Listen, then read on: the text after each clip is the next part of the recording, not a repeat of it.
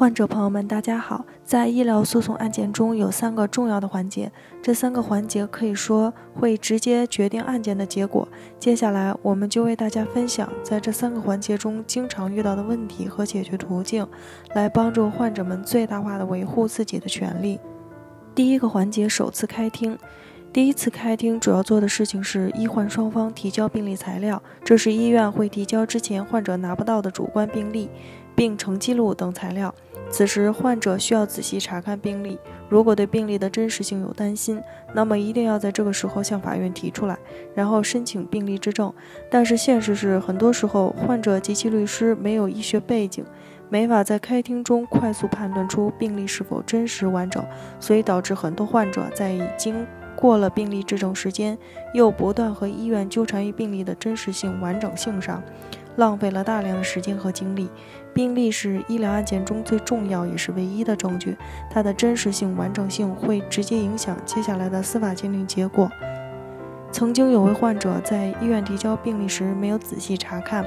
在进入司法鉴定环节才提出病历有问题，而此时发现已经晚了，因为司法鉴定中心不负责检查病历的真伪，基于有问题的病历做出的鉴定结论，对这位患者产生了极其不利的影响。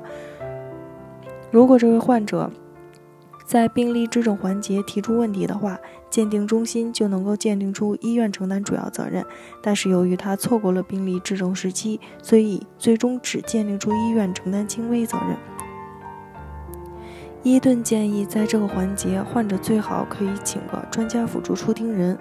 让有医学背景的专家帮助患者快速判断医院提交的病历是否有问题。这样，我们可以当庭进行病历质证，然后申请法院做病历真实性和完整性的鉴定。第二个环节，司法鉴定听证会，首次开庭完，如果病历双方都认可，那么法院会主持双方选择的司法鉴定机构。委托司法鉴定机构做医院是否有医疗过错、医院医疗行为和患者损害结果是否有因果关系、医院责任比例的鉴定。这个环节中，患方和医院都会全部出席。司法鉴定机构人员要求双方各自陈述，患者需要从医学专业角度陈述出院方诊疗问题为何是问题。具体违反了什么诊疗规范和相关行业共识等，然后司法鉴定机构会一一做记录。所以患者在这个时候的专业描述能力会决定司法鉴定机构最后的鉴定结果。比如，是否把所有的医疗问题都找到了？是否每个问题都有相应的医学指南或理论来支持？如果患者找不全，说不到位。那就是患者自己的责任，司法鉴定机构不会帮助患者做这两件事。曾经有位患者，因为他和他的律师不懂医疗知识，只提出了少数无关紧要的问题，而忽略了很多关键的问题。司法鉴定中心只对患者提出的问题进行鉴定，所以最终鉴定结论认为医院无责任。伊顿建议，在这个环节，患者最好请一名有医疗背景的专家辅助患者出庭。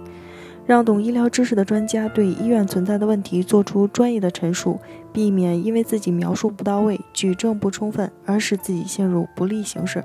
患者及其律师在司法鉴定听证会的表现，会直接影响鉴定机构的鉴定方向及鉴定质量。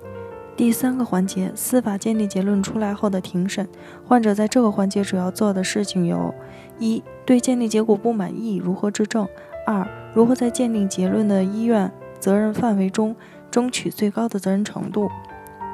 司法鉴定机构医院责任比例划分六个档次：全部责任百分之百，主要责任百分之六十到百分之九十，同等责任百分之五十，次要责任百分之十到百分之四十，轻微责任百分之十，无责任。伊顿建议，首先，如果患者对鉴定结论不满意，可以申请司法鉴定结构人进行质证。那么这个时候，患者及其律师可能就没办法了，需要申请专家辅助出庭来协助完成。否则，即使感觉鉴定结论不客观，那么也没有办法。需要注意的是，重新鉴定必须是在原司法鉴定机构有误的情况下才能申请，因此患者不能基于自己对鉴定结论不满意而申请重新或二次鉴定。